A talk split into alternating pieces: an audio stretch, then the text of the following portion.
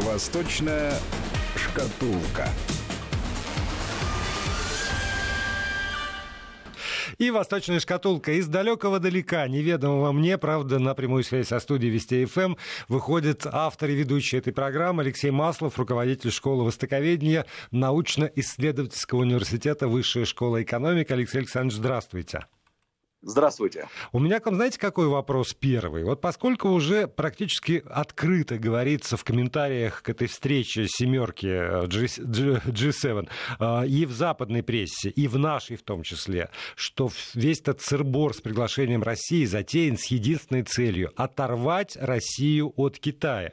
Китай же не может этого не заметить. И, может быть, есть там в э, публикации какие-то в китайской прессе по этому поводу, и, ну, и как, как вы оцениваете вот, там, настроение Китая после таких заявлений, которые звучат со всех сторон?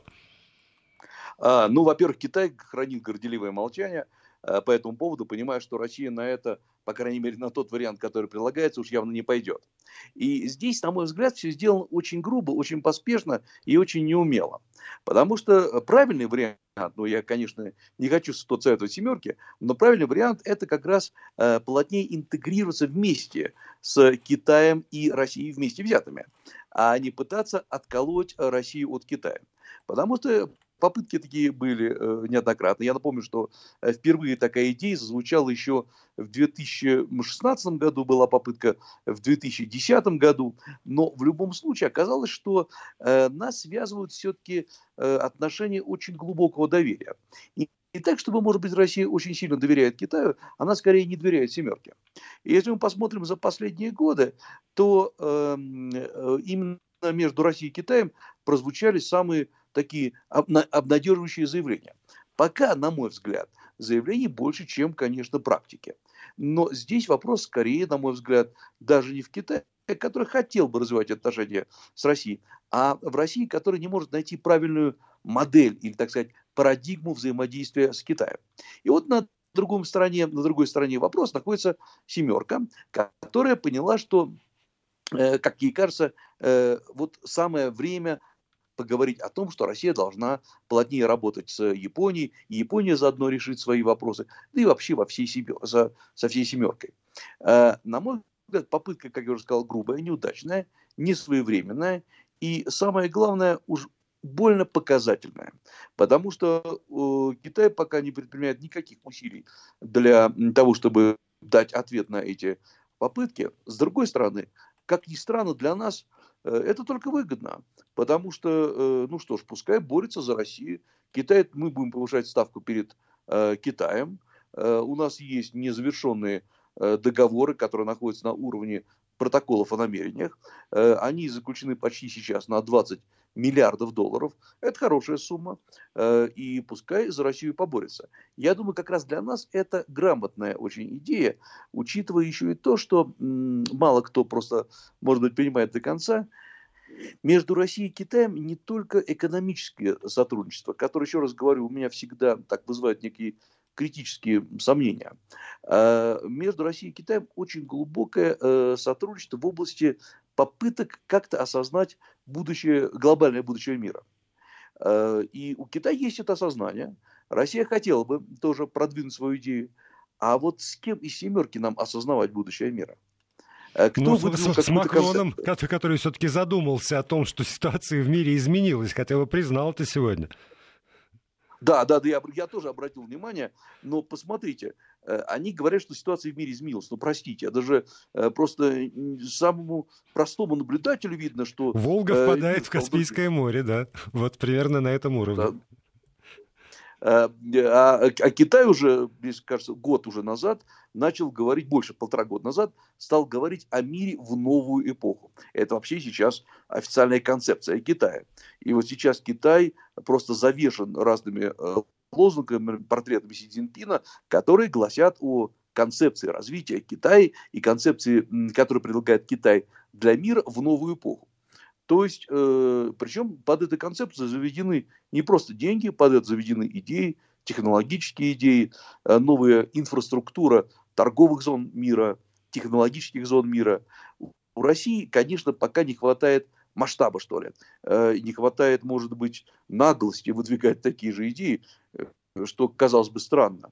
Но э, обратите внимание, что мы в своих рассуждениях постоянно говорим о глобальных проблемах, которые надо решать. И вот с другой стороны, семерка, которая уже ну, не первый год обсуждает, что что-то тут меняется, но ничего же нового не выдвинуто, кроме как давайте регулировать банковскую финансовую деятельность. Или, например, время от времени заявление, что э, какие-то корпорации уж слишком стали жадными для денег, э, а э, нам как-то это надо решать. Именно они тянут мир в пропасть там новой рецессии. Но это вообще-то не концепция. Вот поэтому, на мой взгляд, сейчас победит та страна или та группировка, которая предложит новое видение, очень четкое, не декларативное, без попытки построить какие-то новые сообщества, вот типа там новое евразийское пространство или новое китайское пространство. Иначе это будет задевать чье-то чье мнение. Но зато объяснит, откуда будут, э, за счет чего будет расти мировая торговля, за счет чего будет расти э, перевозки, за счет грузов, за счет чего будет улучшаться уровень образования, уровень технологий, открытость рынков и так далее. Вот как только кто-то не просто э, поговорит об этом, а отдаст э, концепцию, вот считайте, что эта группа стран и выйдет в группу лидеров. И, еще одна, э, как, как выяснилось, опять же, сегодня, э, зона, где сталкиваются интересы двух больших игроков, Соединенных Штатов и Китая, это оказалась э, Украина и, более того, такой завод Motor Sich, который производит на Украине авиационные двигатели и двигатели для газотурбинных установок. А китайцы вполне себе договорились о коммерческой стороне сделки, и тут помощник президента США по национальной безопасности Джон Болтон приезжает э, в, на Украину, и по, э, во всяком случае, тому, что пишут украинские обозреватели в том числе, приезжает исключительно с целью как раз не допустить э, попадания Китая в, в этот самый Мотор Сич, потому что это будет грозить бедами всей мировой цивилизации, ну и все, все что Болтон в этой ситуации говорит. Как вы думаете, кто победит в этой схватке? А, в любом случае побеждает Украина. Э, потому что свое она точно получит. Она сейчас заняла прекрасную позицию. Мотор э, Сич – это реально работающее предприятие, э, которое поставляло двигатели, в том числе на территорию России, которые, собственно, сейчас не поставляет. У него, у предприятия, Мотор Сич, есть избыточная продукция. Китаю очень и очень нужны авиационные двигатели, потому что Китай э, хочет э, оторваться и от э, закупок у Боинга, и у закупок у Airbus, то есть создать свои среднемагистральные, дальнемагистральные самолеты. Вопрос лишь в надежных двигателях. И вот лежащее на боку, хотя далеко не разрушенное предприятие Моторсич, как раз кажется такой правильной жертвой для слияний и поглощений. И Украина готова продать, вопрос, конечно, в цене. Э, но тут же после заявления Болтона и поездки Болтона, который действительно в лоб заявляет о том, что его поездка связана именно с тем, чтобы не допустить э, этой покупки, оказывается, что Украина в этом только выигрывает, потому что, ну хорошо, может быть, Болтон предложит что-то другое, больше. Э, оказывается, что Украина сейчас нашла вот эту, опять-таки, модель существования между двумя великими державами. И, кстати говоря, это не только касается Мотор не только моторов, это касается, например, там и поставок э, продовольствия э, либо в Китай поставлять, либо в Западную Европу. Тоже за счет этого идет постоянная конкуренция. Но обращу внимание на одну интересную вещь.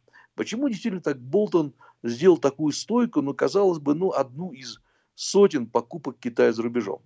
объяснение очень простое – уже сейчас э, э, США потеряли более 30 миллиардов долларов, как считается, связанных с невозможностью поставлять Боинги и детали для Боингов в Китай. Китай переключился на Airbus.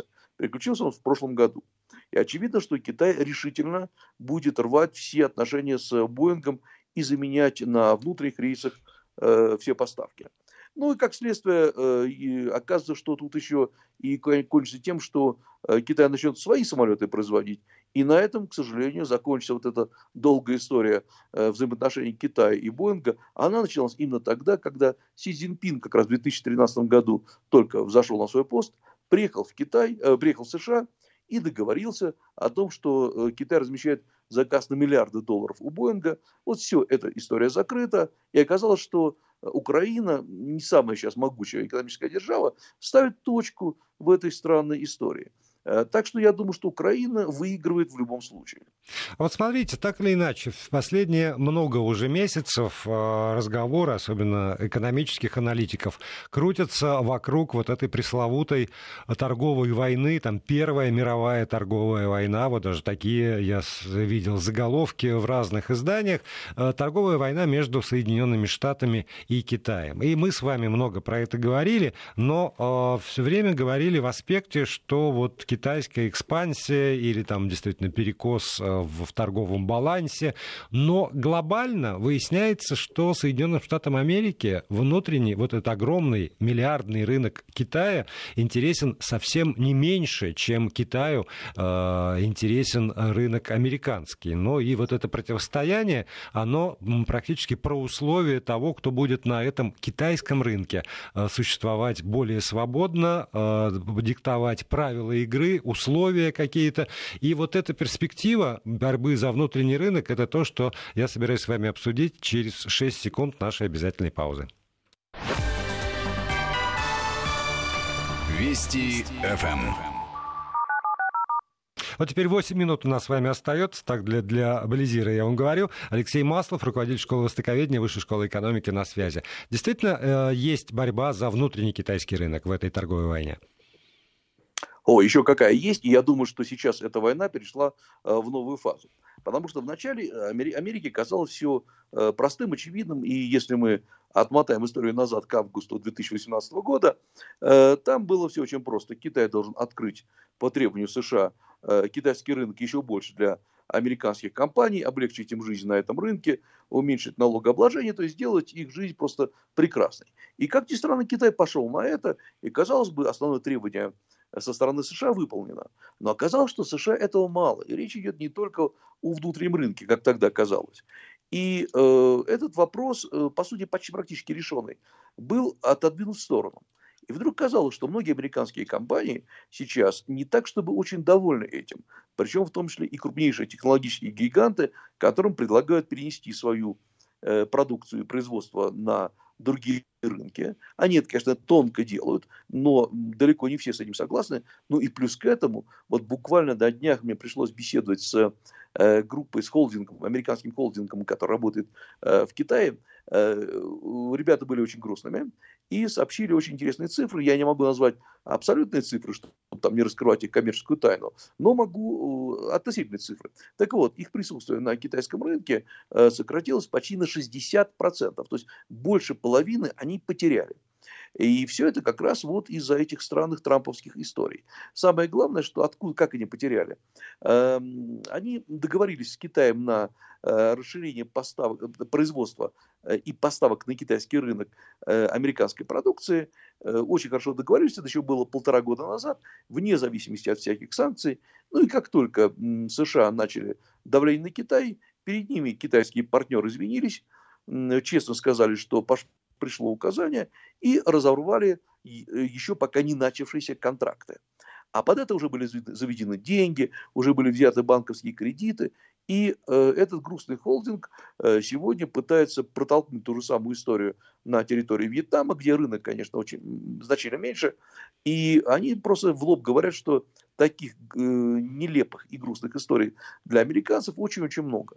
Другая американская компания, которая регулярно поставляла на э, китайский рынок э, муку и продукцию из муки, разные булочки очень вкусные, частично их закупала, я бы продукцию закупала э, на австралийском рынке, но так или иначе компания была американская. Вот сейчас они быстро пытаются, пытаются перерегистрироваться как австралийская компания. И вот еще раз говорю, таких историй, да, сотни. Э, и все говорят об одном, что да, конечно, однажды ситуация придет в норму. Но рынок-то э, пуст не бывает. Э, придут компании новозеландские, австралийские, очень активно сейчас сюда приходят, я имею в виду в Китай приходят очень активно компании британские, которые, конечно, с Америкой дружат, но как говорится, от табачок врозь. Э, и если там российские компании сейчас подсуетятся, то и они займут свой сектор рынка. Это значит, что возвращение на американский, на китайский рынок будет очень долгим и болезненным. И оно может произойти только не естественным путем, а опять, если США начнут давить на Китай и требовать какие-нибудь особые преференции для американских компаний. Но самая главная интересная реакция китайцев на все это, вот изнутри. Они абсолютно прагматичны и просто смотрят на сложившуюся ситуацию. Э, все и мелкие, и крупные закупки крупные компании в Китае, которые закупали американскую продукцию, говорят одно и то же. Ничего страшного. У нас сейчас э, мы провели специальный поиск, маркетинг. Мы нашли соответствующих поставщиков. Но в основном, еще раз говорю, это австралийские новозеландские компании. И э, мы сейчас вот это вот начинаем э, закупать. То да, есть без булочек дороже... они не останутся в любом случае, уверены китайцы. Сто процентов, конечно. И э, самое главное, что сейчас в самой глубинке Китая э, я вижу э, пакетики там, с, э, пищевой продукции, э, с, и, пришедшие сюда из Вьетнама. Я сейчас вижу какую-то индонезийскую продукцию. То есть такого никогда не было. Э, и э, я тут недавно, честно признаюсь, там поел э, черешню в Китае. Э, с большим интересом расспрашивал, откуда. Она раньше вся вышла из, из США. Испанская черешня, вот ребята китайские честно признали, что э, они договорились еще полгода назад, закупают из Испании, оказалось это дешевле и лучше. То есть Китай очень быстро адаптируется, конечно. И вот эта история с затягиванием решения торгового конфликта, которая кажется, наверное, Трампу, что идет на пользу э, США, она очень больно бьет по производителям. Китайский, потерять китайский рынок внутренний, это потерять, э, на мой взгляд, ну, не, там, около сотни, а может быть там больше даже сотни миллиардов долларов. И вот эта история, э, на мой взгляд, связана с тем, что Трамп передержал эти переговоры, передавил. Он, конечно, я понимаю, что надеется на что? Что Китай сейчас будет обложен маленькими э, вот этими горячими точками – вот э, падение товарооборота. Вот очевидно, конечно, будет в этом году э, падение ВВП Китая, наверное, до 6,2%, может быть, даже до 6%. Но, с другой стороны, многим странам, признаюсь, и не снился такой рост ВВП. Э, неизвестно, как решится история с Гонконгом. То есть, в любом случае, она решится плохо для обеих сторон. Э, а вдруг, там, к счастью американцев, какие-нибудь и другие территории типа Тибета и Синьцзяна полыхнут. И тогда Китай, конечно, как многие считают, пойдет на попятную. На самом деле, конечно, Китай сейчас, признаюсь честно, стабилен. Гонконгская история вызывает в Китае просто скорее осуждение. Типа мы им все давали, мы с ними, как с людьми, они вот так поступают. Чего они еще хотят? Э, Тибет, судя по всему, абсолютно стабилен. Так что вот этот, э, этот э, сценарий не удается. И я думаю, что Китай адаптировался к давлению США, понимает, как действовать. И сейчас, как мы уже как с вами говорили, Китай не может быстро иногда действовать. Он часто соглашается, но потом вырабатывает ответные меры. Вот сейчас Китай вырабатывает ответные меры. Я смотрю, какое количество переговоров, переговоров сейчас Китай ведет об инвестициях с Европой, э, очень активно пришел в Юго-Восточную Азию, где раньше как раз в основном Европа-то и присутствовала, а не Китай. И я думаю, что за счет ориентации торговли, за счет, э, в том числе, кстати говоря, развития отношений и политических, и экономических с Россией, Китай, в конце концов, через годик адаптируется окончательно. И я думаю, мы увидим абсолютную перестройку, изменения вообще глобального порядка, как торговли, так, наверное, и решения каких-то глобальных вопросов. Ну вот здесь вот я с вами соглашусь, что чрезвычайно любопытно наблюдать за всей этой ситуацией. А, меньше 20 секунд осталось у нас до конца. Я не буду вас мучить новыми вопросами. Скажу спасибо Алексею Маслову, руководителю школы востоковедения научно-эстетического университета Высшей школы экономики за очередной э, раунд нашей программы «Восточная шкатулка». И напомню, что в Казани происходит церемония закрытия э, чемпионата WorldSkills. И как раз Шанхай представляется в себя как хозяина следующего чемпионата.